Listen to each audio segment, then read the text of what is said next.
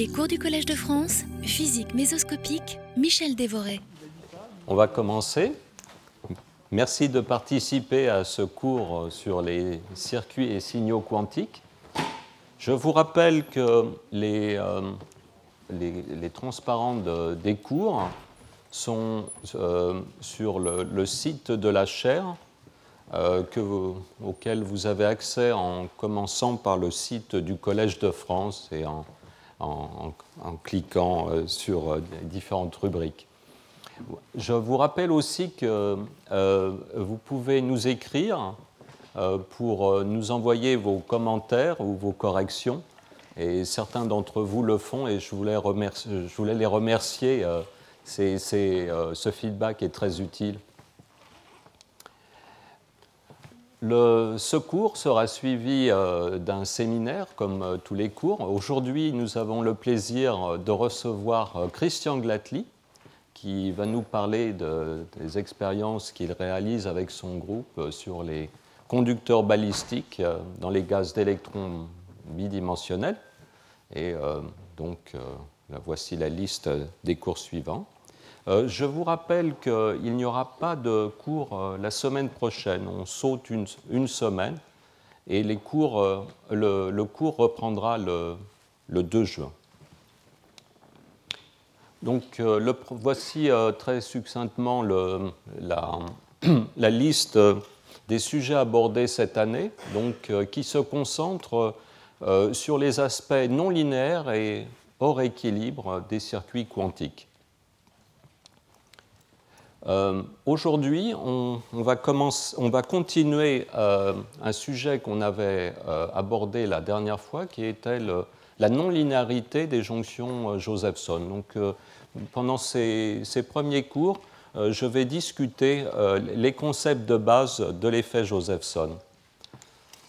Et je vais commencer ce matin par vous parler de, de l'aspect non dissipatif de, de l'effet Josephson. ce point mérite euh, une, discussion qui va rester euh, aujourd'hui euh, relativement qualitative. Je pense que, disons, dans, les années prochaines, on affinera ce point. il y a un certain nombre d'expériences en cours pour tester ces, concepts. Mais aujourd'hui, je, je, ferai une revue quand même très qualitative. Alors, j'ai repris euh, ce transparent du cours dernier et euh, je voudrais préciser un, certain nombre de choses importantes. Donc, on a, on a, parlé la dernière fois du potentiel de l'énergie interne d'une jonction Josephson qui est donnée par euh, cette fonction cosinusoïdale en fonction de ce paramètre, de cette variable phi, qui est une variable, là il est important de le rappeler, une variable qui est électromagnétique. Hein, phi est l'intégrale du champ électrique à travers la jonction. Donc, euh, disons, euh, cette intégrale est une intégrale euh, à la fois spatiale, le long d'une ligne traversant la jonction, et une intégrale aussi temporelle. Donc, cette, double intégrale à la fois spatiale et temporelle du champ électrique a les dimensions d'un flux et on l'appelle donc, euh, par manque d'un autre, d'un meilleur mot, simplement le flux de branches pour, pour cet élément Josephson. Je vous rappelle que aussi le, courant qui circule dans l'élément Josephson est la dérivée euh, par rapport à, la, à, ce flux euh, de cette énergie interne que, que je note U ici. Alors, euh, aussi un paramètre important, un paramètre important Josephson, qui, euh, que l'on peut voir comme la demi-hauteur de ces, euh, cette oscillation du potentiel. Et la courbure du, en tout point du, de ce potentiel définit l'inductance, enfin l'inverse de la courbure, c'est l'inductance Josephson, et disons, euh, au bas de ce potentiel, c'est une candeur qui est directement euh, reliée à l'inverse de l'énergie Josephson. Alors, donc, la question que je voudrais discuter pendant euh, quelques minutes, c'est la question de, l'absence de dissipation de cet effet. Enfin, donc, cette énergie ici est une énergie purement élastique et il est intéressant de voir à quel point cette, la jonction Josephson peut être considérée comme une pure inductance non linéaire. Alors prenons, prenons deux électrodes supraconductrices et pour simplifier la discussion, euh, on va euh, supposer qu'elles sont isolées électriquement. Donc elles sont séparées par une barrière euh, isolante et on va supposer que ces deux électrodes, dans leur ensemble, ont un nombre total d'électrons qui est pair. Donc, puisque le nombre d'électrons est pair, tous les électrons peuvent s'apparier. Et donc euh, là, j'ai représenté la situation où euh, donc, le nombre d'électrons euh, transférés à travers la barrière tunnel est lui aussi pair. Hein. Il y a deux, donc, deux nombres dans le problème, le nombre total d'électrons qui est fixe et qui est donné une bonne fois pour toutes et que je suppose pair, et le nombre d'électrons qui est passé à travers la barrière tunnel et qui est noté par n indisté. Ici, euh, je réserve la lettre petit n au, nombre de, photons, euh, et on, verra, euh, on, verra, ce nombre par la suite. Donc, le, processus de base, le processus élémentaire, est le passage d'un électron à travers la barrière, et ce passage d'un électron euh, s'accompagne forcément d'une création euh, de deux quasi-particules. En effet, euh, pour qu'un électron unique puisse passer à travers la barrière, il faut casser une paire de Cooper et ça donc libère deux, excitations élémentaires qu'on appelle donc des quasi-particules que j'ai représentées par ces petits défauts. et euh, donc euh, deux de ces défauts sont créés de part et d'autre de la, de la, jonction. Donc par exemple, si on part de l'état euh, où NT vaut 0, donc aucun électron est passé à travers la barrière, ce processus d'effet tunnel à un électron nous amène dans cet état où le NT vaut plus 1, et cet état est dégénéré puisque ces quasi-particules peuvent prendre, disons, euh, on, peut spécifier euh, plusieurs, euh, un, continuum en fait de, positions pour ces, ces quasi-particules. On peut leur donner aussi de l'énergie cinétique, de manière, on peut donner une, énergie cinétique infinitésimale. Donc, finalement, cet état, plus 1, ici, est surmonté d'un continuum qui correspondant à ce, degré de liberté, des degrés de liberté de cinétique des excitations. Euh, l'effet Josephson, c'est le fait qu'on peut enchaîner deux euh, de ces processus et euh, faire communiquer deux états de charge séparés par deux électrons. Et euh, en, ayant ce processus, euh, euh, cet état ici intermédiaire comme un état virtuel. C'est donc l'effet Josephson est un processus du second ordre dans, cette, dans l'Hamiltonien tunnel. il devrait être en principe extrêmement faible, mais la faiblesse de ce processus du second ordre est compensée par la très grande dégénérescence de tous ces états intermédiaires ici de, quasi-particules. Euh, et en fait, euh, il y a un élément de matrice entre ces deux états de charge euh, qui est en fait mésoscopique. C'est un, un, effet qui finalement est proportionnel au nombre de canaux à travers la barrière et donc à la taille de la jonction. Donc plus la jonction est grande, plus ce couplage ici euh, sera fort. Donc le, couplage euh, euh, Josephson, donc l'effet tunnel de paire correspond à cette, ce couplage entre les états pairs et, un processus, lui, qui est réversible à la différence de cet effet tunnel à un électron qui, à basse énergie ici, est, interdit pour, à cause du gap supraconducteur. Donc voilà, ça c'est un peu le, schéma de base. On, avait, on, avait, vu ça la dernière fois.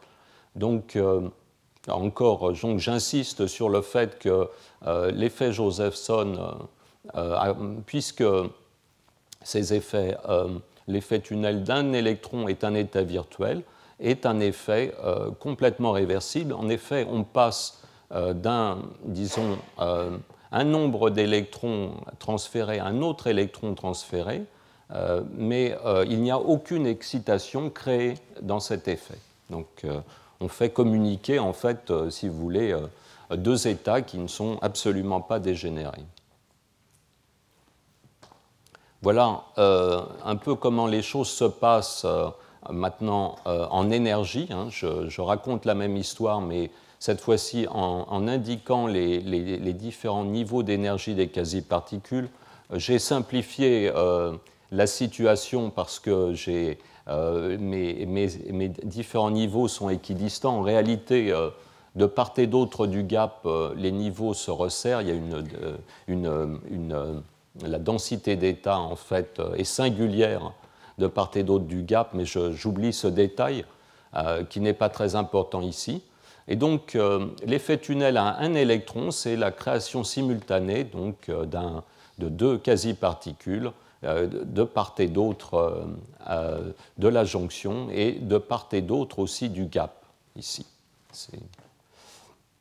Maintenant, si on, dans le même type de schéma, si on veut voir l'effet tunnel de paire, le, bilan total, c'est que en fait, ce qui a, ce qui a changé après un effet tunnel de paire, c'est que la position du gap supraconducteur s'est légèrement modifiée de part et d'autre de la jonction, et il y a en quelque sorte euh, euh, deux états électroniques de moins peuplés euh, à, gauche. Donc la, densité d'états s'est réajustée et il y a moins d'états peuplés. Donc les états peuplés ici sont en bleu. C'est peut-être, je m'aperçois que la couleur n'est peut-être pas très visible ici. Mais enfin, tous les états euh, du bas ici sont peuplés, donc il y a deux états de, peuplés de moins, donc il y a bien eu deux électrons de transférés euh, de, de, la gauche vers la droite, mais euh, on, est, on, reste dans un état en quelque sorte fondamental du point de vue des excitations. Oui.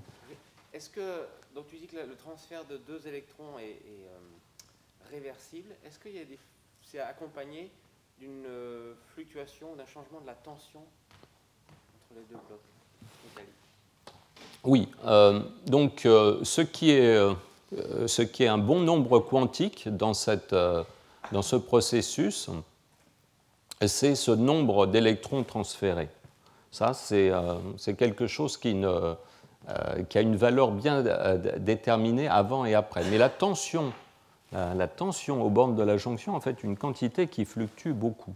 Le, les charges, en fait, on peut montrer que la charge déposée euh, par ces fluctuations de tension sur les, sur les plaques là, de la jonction, c'est une quantité qui varie en fait euh, par euh, beaucoup plus qu'un seul électron. Donc cet effet tunnel concerne le nombre total d'électrons qui est passé à travers la barrière. Il est lui bien déterminé dans ce processus. Par contre, les, la, la charge de surface des électrodes, elle, c'est une quantité qui est, fluctuante. Ce n'est pas contradictoire. Hein. Il y a la charge de la surface sur les électrodes, ce n'est pas le même type de degré de liberté que la charge qui passe à travers la barrière. Mais si c'est accompagné d'une fluctuation de tension, mmh. ça va rayonner de l'énergie Ça va envoyer du rayonnement ah, alors, euh, oui, alors ça, c'est. Tu as tout à fait raison, Bertrand, en fait. Euh, mais là, j'ai considéré pour l'instant.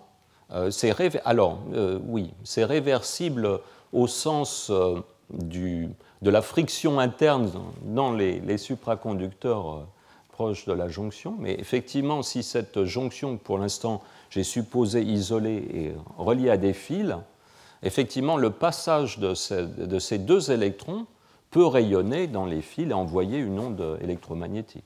Oui, ça c'est.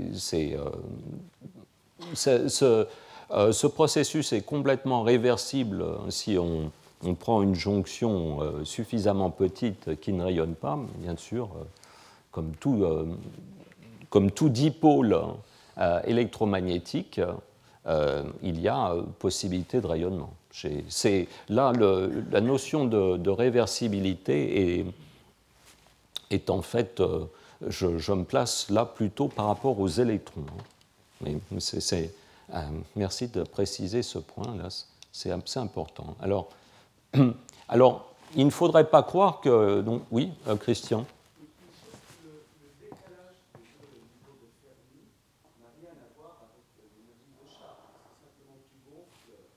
euh, oui. Oui, oui, là je représente dans ce schéma, je représente uniquement l'énergie des quasi-particules, donc l'énergie qui est une énergie cinétique. Hein, donc c'est un schéma de niveau qui concerne uniquement l'énergie cinétique. C'est vrai que, par exemple, euh, plus les électrodes ici vont être petites, euh, plus euh, revenons à, ce processus Josephson, plus ce processus qui finalement transfère, qui laisse les supraconducteurs de chaque côté dans leur état fondamental, mais qui quand même vide un, côté et remplit l'autre, point de vue charge, plus évidemment euh, ça va être coûteux en, énergie de charge. Là, on, va, puisqu'il y a un déséquilibre, puisque le nombre euh, maintenant euh, de charges à droite et à gauche de la jonction sont différents, il va y avoir un champ électrique dans la barrière, et ça va être ça le prix en, énergie électromagnétique. Mais là, je représente ce qui s'est passé du point de vue de l'énergie cinétique. Donc c'est important de, bien voir euh, ce, caractère euh, complètement réversible du point de vue des excitations hein, de l'effet tunnel des paires. Donc euh, si on s'en tient à ce schéma, tout est merveilleux. Hein, si, on, donc, si on continue le, à, penser qu'il n'y a que ce processus dans l'histoire, eh bien, l'effet Josephson est parfait. C'est donc, on a euh, euh, ce processus va engendrer finalement une, euh, inductance cinétique et puisqu'elle permet finalement le, passage, la mobilité de la charge, mais cette inductance cinétique n'est accompagnée d'aucune dissipation, c'est donc une inductance pure, idéale. Bon, euh, il faut dire qu'il y a d'autres processus euh, en compétition avec l'effet Josephson. Euh, donc, il peut rester une quasi-particule ou plusieurs. On, peut normalement, vu la, taille du, gap des supraconducteurs, aux températures qui nous intéressent de toute façon pour les, pour être dans un régime où on n'a qu'un nombre de photons euh, très petit dans le circuit, euh, normalement on ne devrait pas avoir une seule quasi-particule hein, dans tout le, circuit. La probabilité euh, spontanée thermodynamique d'apparition d'une quasi-particule est, est, infinitésimale, mais expérimentalement on trouve dans ces circuits on a la preuve qu'il y a des quasi-particules résiduelles hors équilibre. Et donc, par exemple, euh, ce processus où on a une quasi-particule euh, résiduelle, mettons à gauche de la jonction, eh bien, euh, on peut avoir le saut de cette quasi-particule.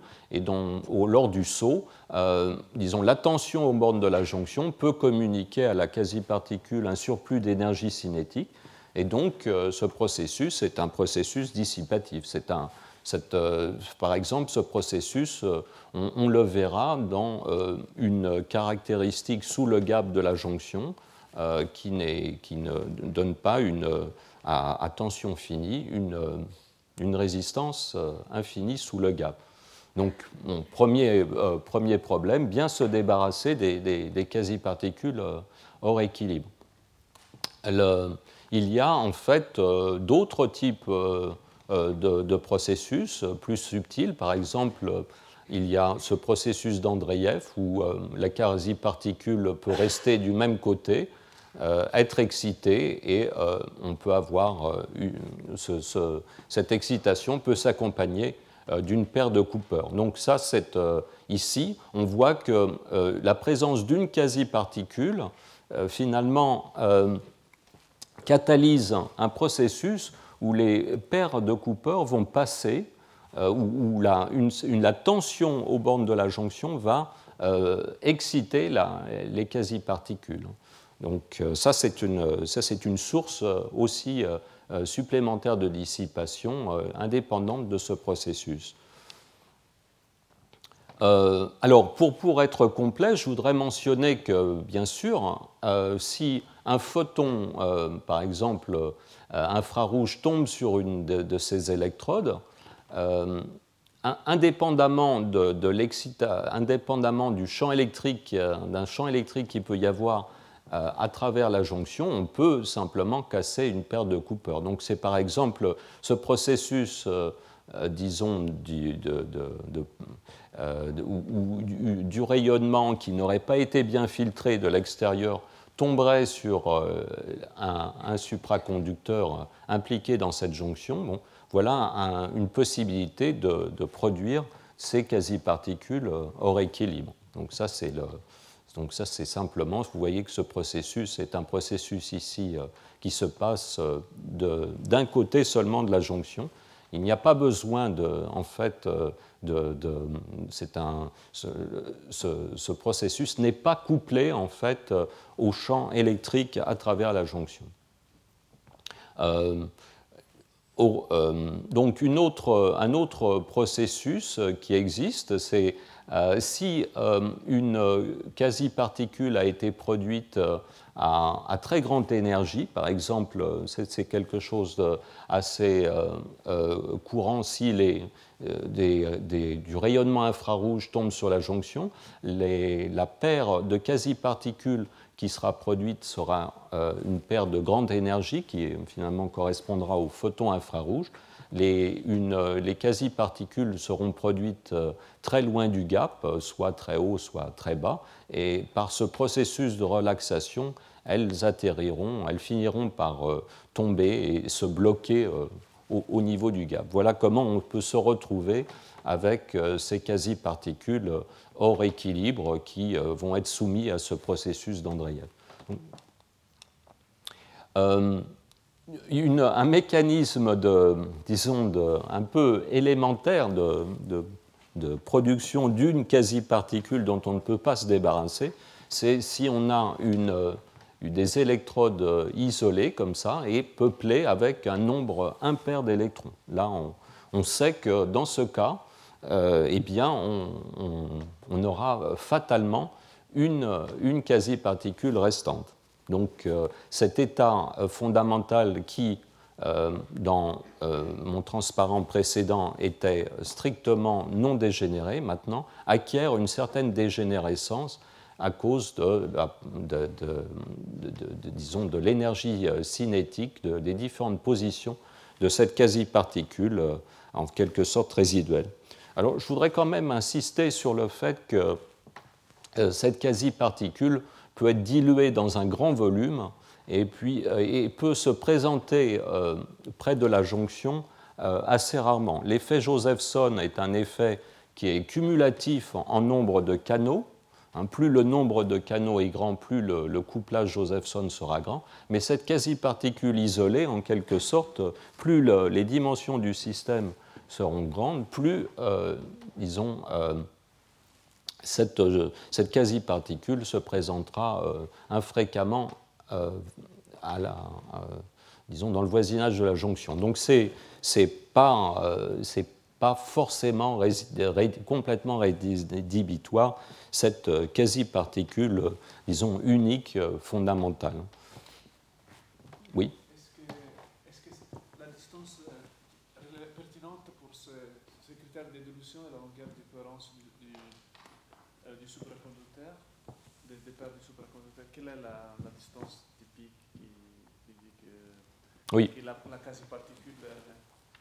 Oui, alors les, donc, euh, euh, quand je représente euh, effectivement un effet, par exemple, comme celui-ci, comme cet effet d'Andreyev, donc c'était ce genre ce genre d'effet, en fait, on doit tenir compte d'un volume ici près de la jonction qui est donné par la longueur de cohérence, donc supraconductrice, donc qui fait intervenir le, gap. Enfin, plus le gap est grand, plus cette distance est courte. Et plus le supraconducteur est sale, plus cette distance est courte aussi, puisque les, trajectoires électroniques vont, avoir, euh, vont être browniennes, et donc euh, la pelote de la trajectoire de l'électron va être euh, assez ramassée. Donc c'est en, pratique, disons, pour nos échantillons, c'est quelques centaines de nanomètres. Mais oui, donc en fait, ce, qui va compter aussi, ce qui va compter, c'est justement cette diffusion des, quasi-particules. Donc, euh, euh, donc on peut, on peut, euh, on peut empêcher ces quasi-particules de diffuser et de venir trop près du, de, la jonction. Alors justement, ça m'amène à cette à cette considération. Donc, cette idée euh, du piégeage des quasi-particules qui empoisonnerait la jonction est une idée euh, qui a été, euh, en fait, dont, le pionnier est Dan Prober à, Yale.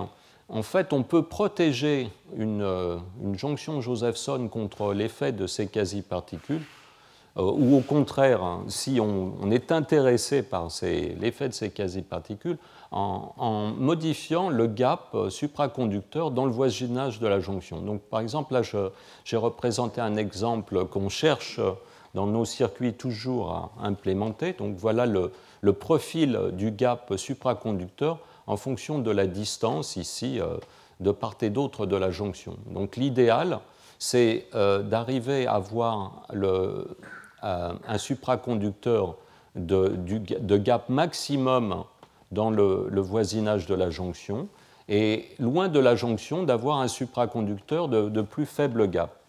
Euh, comme de, cette façon, s'il existe des quasi-particules hors équilibre, eh bien, elles auront tendance euh, à aller dans des endroits de, endroits de, à diffuser dans les endroits de plus faible gap et donc de ne pas participer justement euh, à cet effet Josephson. Donc on, c'est que cette, euh, cette, idée, euh, on, on, essaye toujours de l'implémenter.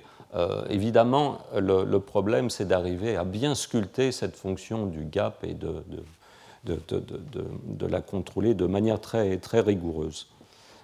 mais voilà un peu le, ce, problème des quasi-particules est, toujours présent dans ces circuits, mais il y a ce moyen quand même très puissant de contrôler ces effets. Et comme je le répète, euh, il y a actuellement euh, un certain nombre d'expériences en cours euh, destinées à vraiment bien mesurer ce nombre de quasi-particules et, ses effets, et je, pense, disons, aborder ces, problèmes plus tard dans, ces cours. Enfin, voilà une discussion qualitative de la dissipation dans, dans les jonctions Josephson. Est-ce qu'il y a d'autres questions? Très bien. Bon, on va maintenant euh, parler d'un autre sujet qui avait été abordé euh, la dernière fois, qui était une question posée par Benoît Dousseau, qui était finalement le, caractère euh, topologique de la phase. Est-ce que cette phase aux, bornes de la jonction est, un, est une variable qui est cyclique ou est-ce que c'est une variable qui existe de moins l'infini à plus l'infini? Quel est le, finalement, euh, essayons de, comprendre un petit peu mieux le, caractère topologique de la phase de la jonction Josephson. Et, cette, euh, cette, notion euh, du caractère de la phase est quelque chose qui ne peut pas être discuté sans parler de la jonction dans son environnement. Cette, la question de, la nature de la variable phase est une, une question qui ne peut pas s'adresser à une jonction isolée. Il faut absolument la discuter dans le contexte d'une jonction placée dans un circuit. Ça, c'est un, message fondamental. Et si, réussi, je réussis à faire passer ce message, déjà, j'aurais réussi. Euh, Donc, voilà, donc, pour, discuter de la dissipation, on avait, on avait considéré une jonction isolée, ou du moins on avait considéré que les, les électrodes de part et d'autre de la jonction étaient suffisamment grandes pour servir de réservoir pour les excitations. Maintenant, pour le caractère de la phase, euh, c'est impossible. On, peut pas, euh, on, est forcé de considérer qu'il y a des fils électriques qui relient la jonction euh, Josephson à un circuit. Donc vous avez une boucle finalement toujours électromagnétique. Alors, d'une manière générale, donc, si on a donc la jonction Josephson est décrite par deux éléments de base, donc l'effet tunnel des paires de Cooper, et puis euh, caractérisé par l'énergie EJ, e et une capacité euh, standard euh, décrite par ce, paramètre CJ. Le reste du circuit, si on se limite quand même au cas le plus simple d'un circuit linéaire, on peut le décrire d'une manière très générale par euh, une impédance euh, qui dépend de la fréquence. Et en, série avec cette impédance, il y a une source de tension qui euh, elle-même peut dépendre du temps. Voilà une description là tout à fait générale de ce que voit la jonction. Hein. Le, circuit ici peut être très compliqué, il peut y avoir beaucoup d'éléments, mais vu de la jonction, il se présente comme une, mise en série de ces deux boîtes ici. Alors, c'est. Oui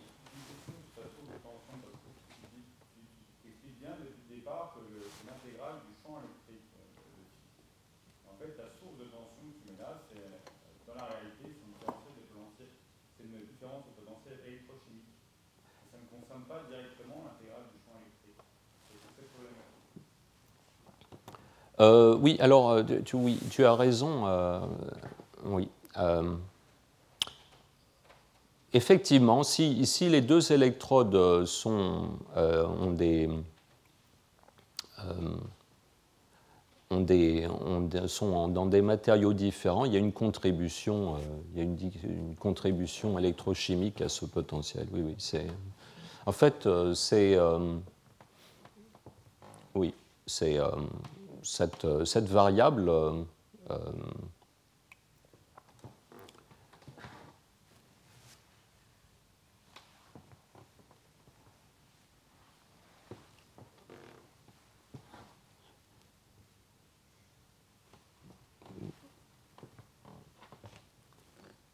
Oui, et en fait, euh, ce, que ce, qui remplace le champ électrique de manière plus générale, ce serait le, l'ensemble des forces euh, euh, auxquelles serait soumis un électron qui, qui, passerait entre les deux électrodes. Effectivement, il y, a, aurait une, contribution électrochimique de, de cette phase euh, si les deux électrodes euh, n'ont pas les mêmes, euh, la même énergie de Fermi, par exemple. Oui, tout à fait. Oui, donc pour mais en fait, cet, effet est quand même relativement très très faible. Hein, dans, les, en fait, pour, pour, je pense que cette simplification-là est, est, est, tout à fait euh, autorisé. Mais il y a en fait euh, cette question du potentiel chimique euh, va intervenir un peu plus, un peu plus loin là. En tout cas, donc, je, voudrais quand même attirer votre attention sur le fait que même ce modèle, en fait, est déjà un peu, simplifié parce que on ce, modèle suppose que finalement l'environnement est linéaire on pourrait avoir un environnement constitué par euh, d'autres jonctions. Et donc, euh, en fait, euh, le circuit ici pourrait être décrit par encore plus de paramètres que ceux que j'ai indiqués. Mais on va, on, va, simplifier la discussion au cas où, finalement, le, on a une jonction, donc qui est le seul élément non linéaire du circuit, et le reste peut être, peut être décrit par donc, cette fonction impédance. Euh, donc, euh, ce reste du circuit va être caractérisé par un courant qui va rentrer de, l'extérieur dans la jonction et l'intégrale de ce courant définit cette charge extérieure. Et la charge extérieure qui va euh, donc euh, peut se, va, se diviser en deux, une partie que j'appelle Q va polariser le, condensateur de la jonction et une partie petit q ici va passer par effet tunnel à travers l'élément Josephson. Alors, euh, hypothèse vraiment euh, très importante, très très bien vérifiée en, pratique. Donc, euh, la, charge qui passe par effet Josephson, on l'a vu, c'est un multiple entier de deux fois la charge de l'électron. Donc ça, c'est une quantité, sa quantité petit q varie de manière discrète la, quantité grand Q, elle, varie de manière euh, continue. Donc euh, oui, cette, euh, variable phi, donc l'intégrale du champ électrique avec ses corrections de, disons, de, potentiel chimique, s'appelle d'un nom barbare hein, la, différence de phase invariante de Chauge.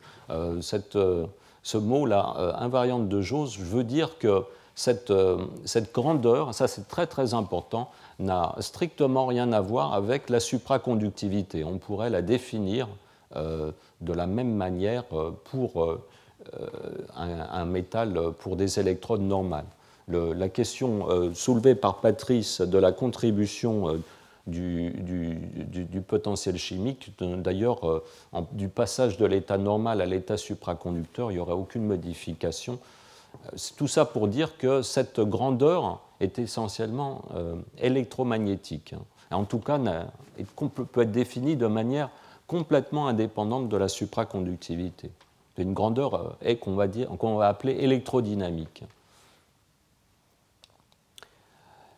Donc, quand on a un circuit euh, comme ceci, on peut, écrire euh, une équation du mouvement euh, très facilement, par exemple en indiquant que la somme des, courants ici, en ce point, fait zéro. On obtient cette équation ici qui finalement dit que le, courant qui passe dans la capacité, donc c'est Cj fois la, dérivée de la tension ici,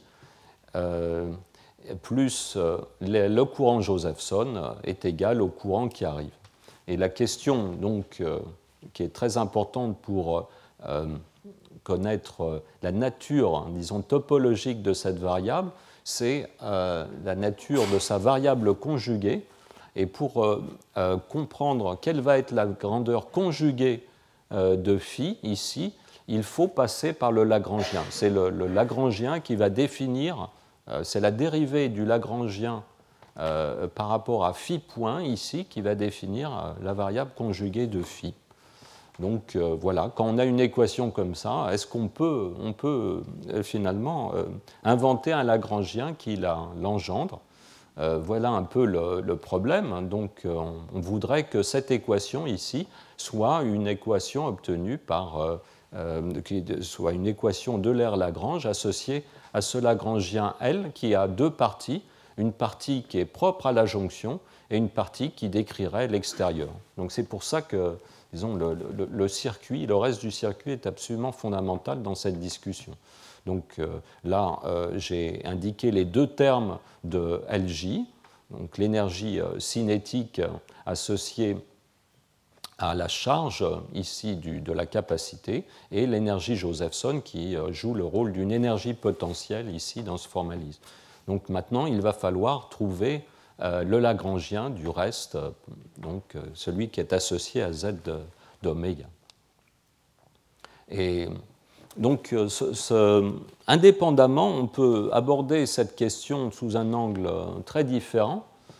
Et, et se dire, bon, euh, après tout, euh, la jonction euh, Josephson est caractérisée par un, degré de liberté, qui est le nombre de, paires de Cooper qui est passé à travers l'isolant. Donc ce nombre, ce nombre de paires de Cooper, je le note n, grand N, ça serait deux fois le nombre n de t que j'ai introduit. Et si, on fait, si on prend des, une considération de, de, mécanique quantique habituelle, donc l'effet Josephson c'est donc fait passer une des paires de part et d'autre de la jonction. Il y a une énergie associée à cette, ce couplage ici.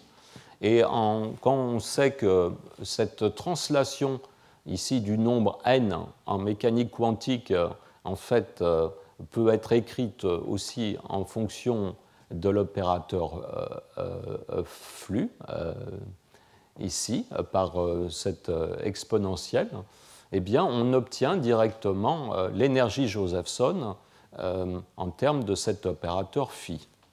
Et on voit que l'hamiltonien qui est obtenu ici est un hamiltonien périodique en phi. Ça ne nous renseigne pas sur, le, sur la nature profonde de cet opérateur phi, mais quand même, euh, on voit que finalement l'énergie Josephson, c'est une énergie qui est, euh, exactement identique à celle d'un pendule qui euh, a un angle phi. Donc euh, cette variable électromagnétique qui est euh, l'intégrale d'un champ électrique apparaît donc dans ces considérations comme un angle ici. Alors un angle en, mécanique classique, c'est disons c'est pas forcément différent d'une variable qui est une variable qui décrit la position d'un point sur une ligne, mais quantiquement euh, il y a quand même un problème qui se pose parce que euh, quantiquement, euh, plusieurs trajectoires peuvent faire communiquer un point sur le cercle ou sur la ligne. Et il est important de savoir si les trajectoires, des trajectoires différentes qui englobent un nombre de tours différents, peuvent interférer ou non. Donc euh, la, question de la topologie de cette variable phi quantiquement est une question qui n'est absolument pas académique. Euh, en fait, une autre façon de, décrire la question, c'est que quantiquement, on va avoir une fonction d'onde pour cette variable phi, ce qui est une autre chose, une autre façon de, dire qu'il y a un opérateur associé à, phi. Et donc, euh, cette fonction d'onde, eh est-elle strictement périodique ou pseudo-périodique ou non périodique? C'est finalement quand on veut parler de, l'espace dans lequel vit phi, euh, c'est une, autre façon de présenter la question, c'est de, savoir si cette euh, fonction d'onde va être strictement périodique ou non. Voilà. Donc euh, continuons avec. oui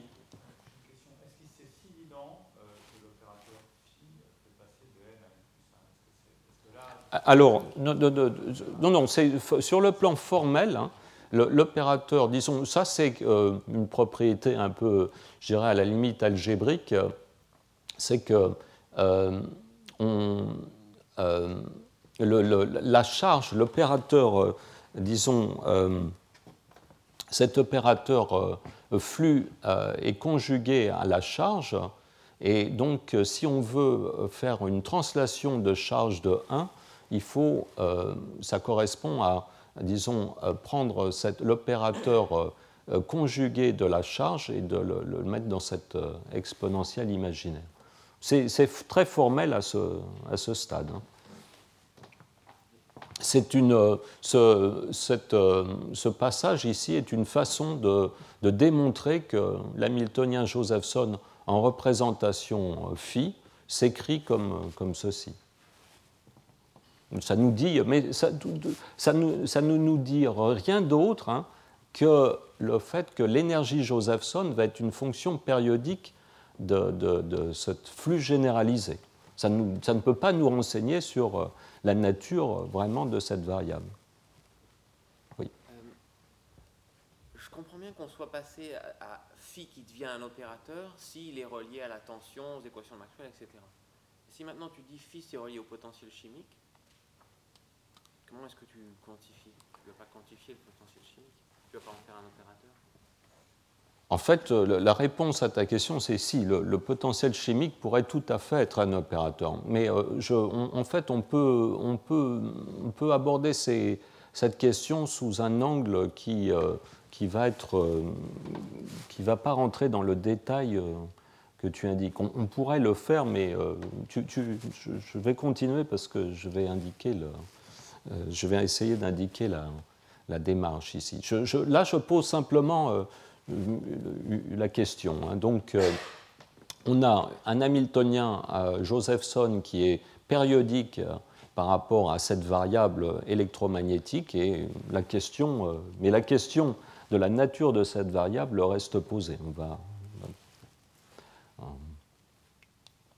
donc continuons à, répondre à cette question avec cette méthode du Lagrangien. Alors, d'une manière générale, il y a une procédure qui permet à partir de n'importe quelle impédance z de oméga de, de construire le Lagrangien qui peut cette méthode est, disons, euh, est rigoureuse, elle existe, mais elle est très laborieuse en général.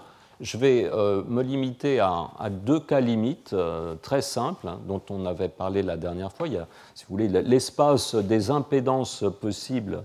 Il y a deux, deux attracteurs hein, qui sont ce circuit très simple où on a simplement une source de tension en série avec une capacité. C'est donc ce qu'on appelle la, boîte à paire de Cooper, ou, la polarisation en charge de la jonction. Et dans ce cas-là, euh, ce morceau-là, le Lagrangien extérieur, euh, s'écrit très simplement. Hein. on, écrit tout simplement le, fait qu'on a euh, une énergie associée ici à le champ électrique dans euh, cette capacité la dite de grille ici. Donc ça, c'est le morceau qu'on va rajouter dans le, Lagrangien. Maintenant qu'on a le Lagrangien complet, on peut définir la variable conjuguée de, de, ce flux de branches ici. Donc c'est la dérivée du Lagrangien par rapport à phi point.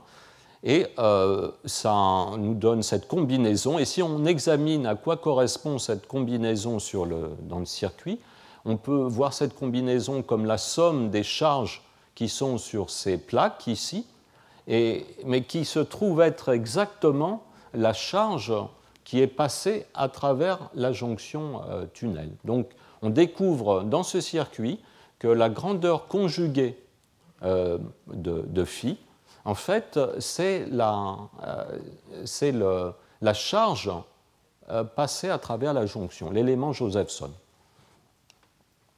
donc, euh, une fois qu'on a la variable conjuguée de phi, on peut écrire euh, ce Lagrangien. Donc là, on, définit cet opérateur n qui, un peu par. Euh, c'est une notation que j'emploie de façon, je pense, cohérente dans toutes ces leçons, c'est que cet opérateur grand N est l'opérateur conjugué de, phi. et donc, ici, pour ce circuit, ce n'est pas vrai pour tous les circuits, mais pour ce circuit, l'opérateur conjugué de phi, ça va être euh, la charge euh, passée par effet tunnel à travers la jonction divisée par 2e. Et voilà, euh, en réécrivant le Lagrangien en se servant de phi et de n, en éliminant phi point, on obtient cet Hamiltonien, qui est l'Hamiltonien de la boîte à paire de Cooper, dans lequel la charge ici euh, envoyée par la source de tension U à travers cette, euh, cette capacité de grille est une charge de décalage pour euh, cet opérateur n. Et cette charge joue le rôle du potentiel vecteur dans, dans, dans l'hamiltonien d'un électron, par exemple, dans un atome. Donc on découvre pour ce cas, et j'attire bien votre attention, que ici, l'opérateur conjugué de, la, euh, ce flux de branches va être un opérateur qui a un spectre discret. La les valeurs propres de cet opérateur sont discrètes, c'est des, entiers. Donc, euh, si euh, l'opérateur n qui est conjugué de la phase est un opérateur qui prend des valeurs discrètes, entières, à ce moment-là, l'opérateur phase, lui, euh, doit être considéré comme euh, essentiellement vivant sur un cercle parce que euh, finalement la, fonction, la fonction d'onde en phase doit être périodique, strictement périodique. En fait, à cause, pour une, valeur de décalage non nulle ici, la fonction est, est plutôt pseudo-périodique, ça va être une fonction un petit peu de type bloc. mais enfin, on a, que ça soit périodique ou pseudo-périodique, la fonction d'onde a un caractère tout à fait, tout à fait particulier. Elle s'étend donc sur, uniformément sur tout le cercle.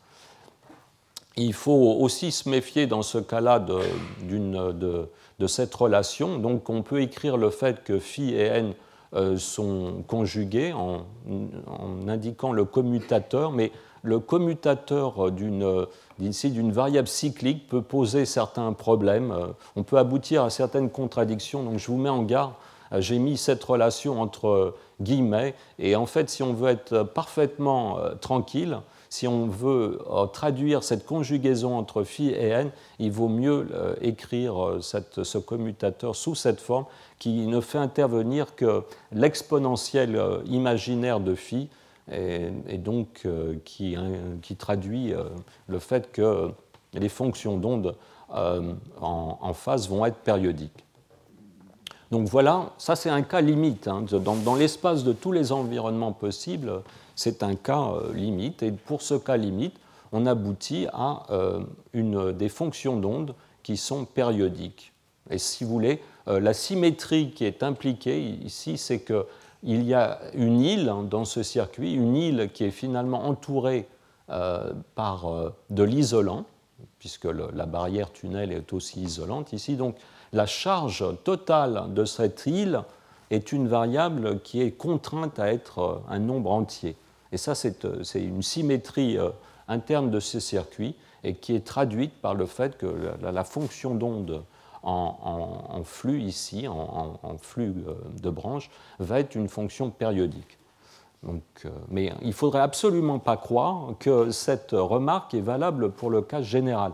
Euh, on, a ici un cas tout à fait particulier, on a une symétrie particulière de ce circuit qui va se traduire par une symétrie de la, fonction d'onde. Cette symétrie peut être complètement brisée dans d'autres circuits, euh, avant de, les aborder, je permettais euh, moi là, de vous présenter un peu le.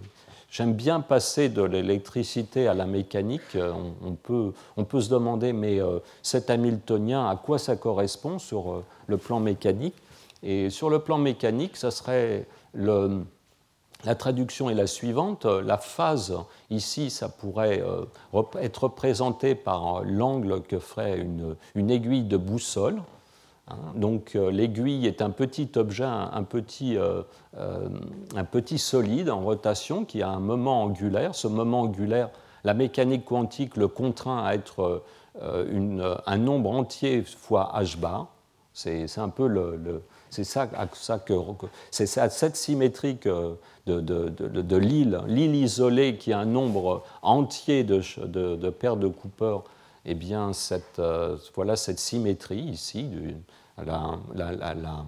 le, moment angulaire d'un solide en rotation doit être euh, un nombre entier de fois h bar, mais cette petite euh, aiguille est entraînée par un, aimant qui tourne, et c'est la vitesse angulaire de cet aimant qui tourne, c'est justement c'est en, la tension de grille ici, euh, donc divisée par le, quantum de flux, donc ça, ça c'est une fréquence ici, et cette, euh, il y a une division de tension euh, du fait de, la, du rapport entre la, capacité de grille et la capacité totale de l'île. Mais finalement, cette, vous voyez, cette vitesse de, l'aimant, ça correspond à une espèce de tension moyenne que l'extérieur tente à imposer sur la jonction Josephson. Donc la jonction tourne, la phase tourne, et elle est, ce système est frustré en général parce que la vitesse de rotation peut ne pas correspondre à un moment angulaire qui est donné par n fois h bar. Donc cette frustration de la boîte à paires de Cooper correspond euh, à ce mismatch entre la, vitesse de, rotation imposée par euh, finalement euh, cette, tension ici de grille et un nombre entier de fois h bar. Voilà la correspondance. Hein. Euh, un couple sur, euh, sur euh, cette aiguille correspond au courant à travers la jonction et les vitesses ici dans, en, mécanique se, correspondent aux tensions. Alors, Maintenant, pour comprendre cette, cette, le fait que cette symétrie qu'on a découverte dans la boîte à paire de Cooper est absolument pas générale, il y a plein d'autres cas possibles. prenons un autre cas limite, en quelque sorte complètement opposé, qui est celui de, ce qu'on appelle le squid RF. Donc tous ces noms sont un peu exotiques, hein, mais c'est toujours tous ces circuits sont des combinaisons euh, d'inductance, de capacité, de jonction, euh, euh, câblés de manière différente, mais ils ont toujours des noms qui n'évoquent pas du tout les, circuits, mais qui sont historiques. Alors, le, squid RF, donc, c'est une. Là, on a refermé les, deux, électrodes de la jonction par une euh, boucle supraconductrice. Donc il y a une, inductance de boucle là que j'ai représentée par L. Et euh, on envoie un flux dans cette boucle. Donc euh, plutôt qu'une polarisation en charge, maintenant, on a plutôt une polarisation en flux. là encore, la partie manquante du Lagrangien est facile à découvrir. Ça va être tout simplement l'énergie magnétique maintenant euh, non pas électrostatique, mais magnétique de cette inductance. Et euh, euh, en rajoutant ce morceau ici, en prenant la dérivée par rapport à phi point, eh on découvre que maintenant, pour ce circuit, la variable conjuguée de la phase a changé. Ce, n'est plus le nombre de paires de Cooper qui est passé dans l'élément tunnel, c'est tout simplement la charge qui est placée sur le condensateur. En fait, l'année dernière, j'avais euh, présenté un transparent qui indiquait une, règle complètement générale. C'est qu'en général, c'est que quand on prend en fait un flux de branches, euh, sa variable conjuguée va toujours être la somme des charges sur les capacités qui en fait sont en parallèle avec cette branche. Là, en fait, tout à l'heure, on avait deux capacités. Euh, maintenant, on n'en a plus qu'une. Et donc, euh, cette variable, maintenant conjuguée de la, du flux, c'est euh, cette, euh, cette, cette, la charge sur la capacité de la jonction qui, maintenant, n'est plus, on n'a plus cette relation comme tout à l'heure. La charge qui est sur la capacité de la jonction est complètement indépendante de la charge qui est passée à travers la jonction tunnel, puisqu'il y a un autre, disons, la charge qui est passée euh, qui, va passer à travers la jonction tunnel est déterminé par ce courant supraconducteur qui circule dans cette boucle. Il, il va y avoir euh, maintenant une, donc, euh, une, relation complètement indirecte entre Q et la charge passée par le nombre de paires de Cooper qui est passé par effet tunnel. Donc maintenant, alors j'attire, ça, peut peut-être euh, gêner certains, mais encore une fois, j'indique que l'opérateur euh, conjugué de, de, phi, donc qui dépend donc du circuit, euh, est noté n encore ici, mais maintenant c'est la charge sur cette, capacité divisée par 2e. Et quand on, réécrit, quand on écrit maintenant le Lagrangien du, circuit, et quand on passe Hamiltonien, on obtient, on obtient cette forme. Et donc, euh, c'est important que vous compreniez bien que les symboles, la, signification des symboles, et notamment le symbole n, ici, a, complètement changé quand on passe d'un hamiltonien à un autre. C'est la même lettre, mais euh, euh, il décrit des, finalement des grandeurs du circuit différentes. Ça peut, ça peut surprendre justement quand on lit, lit la littérature, parce que ce point n'est pas toujours parfaitement bien indiqué, on peut, vraiment euh, être confus. En tout cas, ici, euh, Q, la charge sur la, capacité de la jonction, est une variable maintenant qui est complètement continue. C'est vraiment l'intégrale de la charge de surface sur les plaques. Et c'est donc, puisque cette charge vit sur l'axe des réels, Maintenant, euh, l'opérateur phi, euh, lui, euh, est aussi un opérateur dont les valeurs propres sont réelles, ou en d'autres termes, la fonction d'onde par en phi, maintenant, est une fonction d'onde qui est, qui n'est pas du tout périodique. Sa symétrie, si vous voulez, c'est que l'intégrale sur tous les flux doit donner une, une, une, intégrale, le carré de la fonction d'onde doit être égal à 1. On doit trouver la, phase quelque part, mais c'est tout. Donc euh, c'est tout à fait, différent. Et encore, très, donc, euh, encore une fois, je, répète, excusez-moi d'insister, mais donc cette variable, la définition de la variable conjuguée de la phase est dépendante euh, du circuit, va changer d'un circuit à l'autre.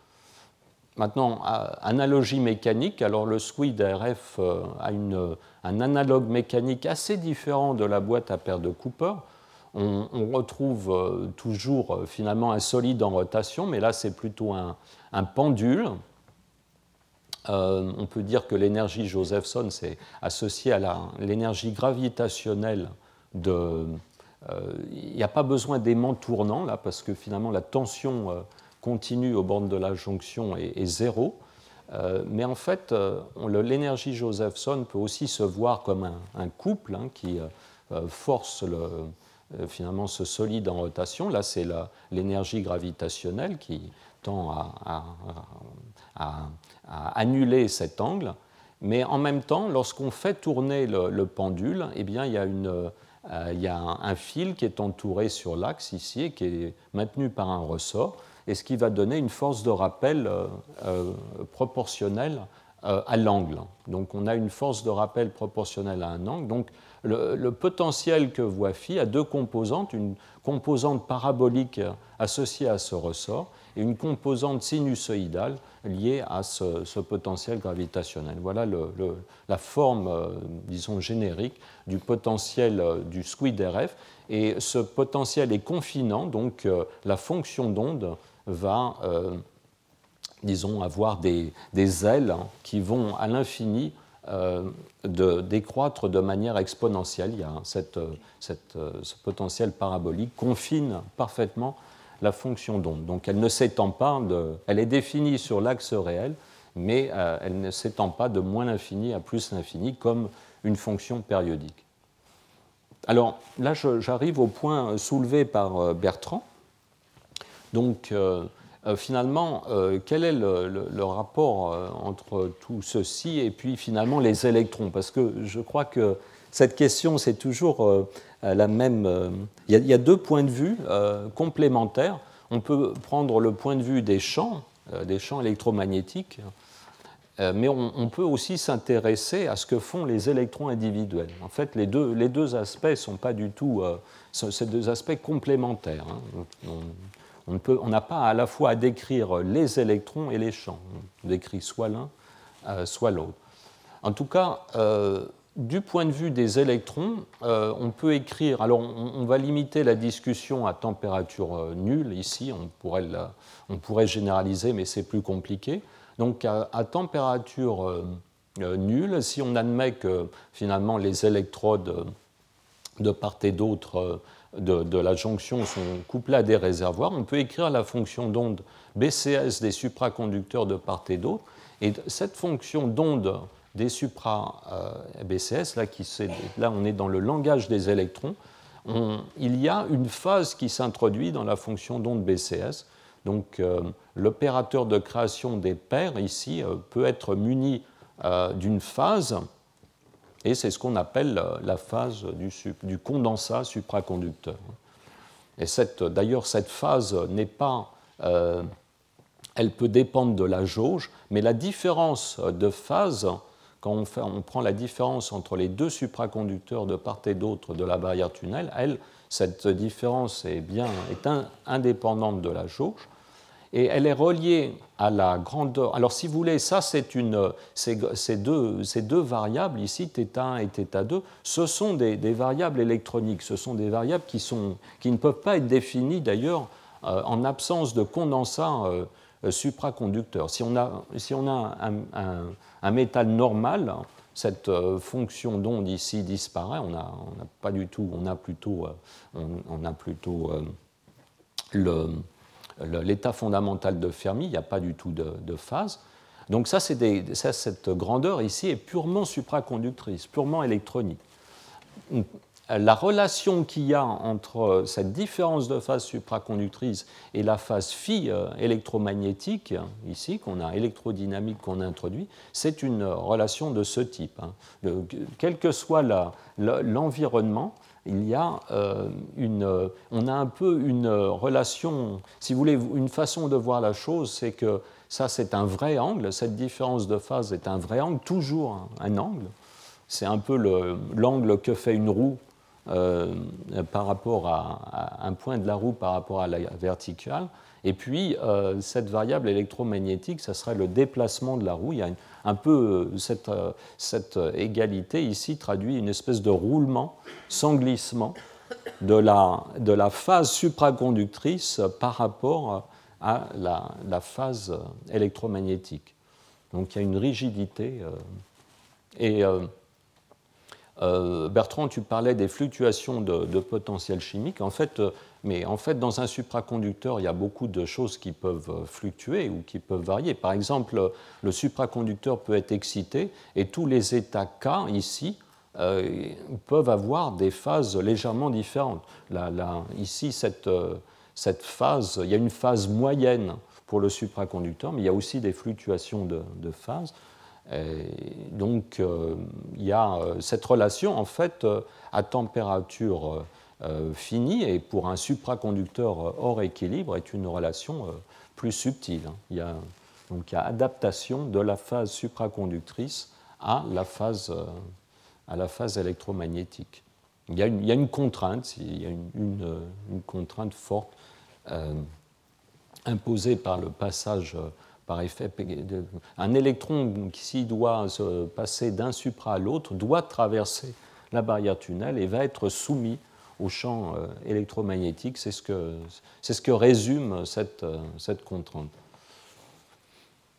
Voilà le, un peu le, un pont qui est entre les. Donc, en conclusion, donc, euh, si on se place du point de vue de la fonction d'onde BCS des supraconducteurs, il y a une différence de phase électronique qui, elle, est, toujours un angle.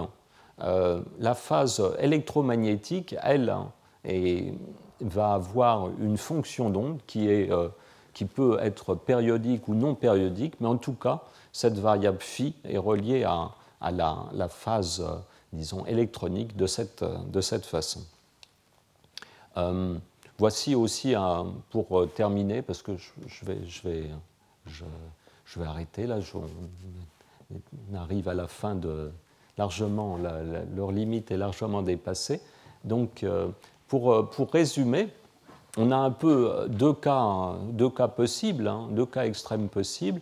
On a, une, on, a le cas où la charge conjuguée à la phase est une variable discrète. Donc si on écrit la fonction d'onde euh, pour euh, le circuit, on aura finalement des pics de Dirac euh, pour les nombres entiers. Ça, c'est dans le cas où la charge, cette charge d'offset de décalage est zéro. Dans le cas où cette charge de décalage correspondant à la tension U est non nulle, on aura un, glissement, disons, de cette figure sur euh, l'axe Q. On a, disons, les, les, charges seront discrètes, mais ne correspondront pas forcément à un nombre entier.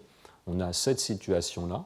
Et, d'ailleurs, cette charge de décalage peut provenir, pour, continuer euh, sur la discussion avec Patrice, peut provenir justement d'un offset dans les potentiels chimiques des électrodes.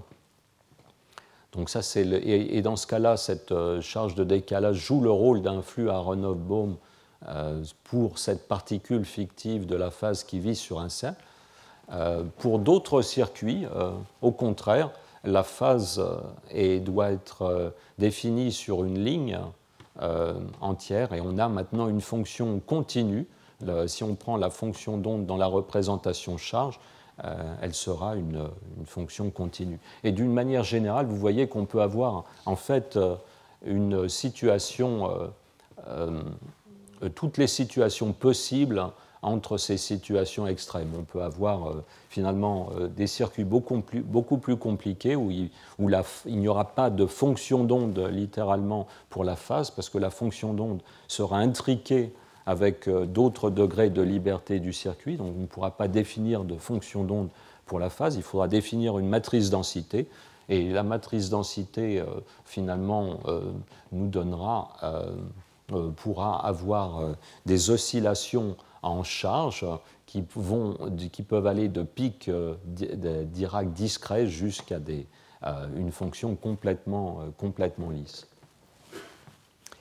Voilà, donc ça, achève cette discussion de la, de la, nature de la phase. Et euh, dans le, prochain cours, on, abordera euh, une nouvelle question qui est la description euh, vraiment de la non-linéarité de la jonction, ce qu'apporte ce ce le caractère non linéaire du, du potentiel cosinusoïdal. Je vous remercie pour votre attention.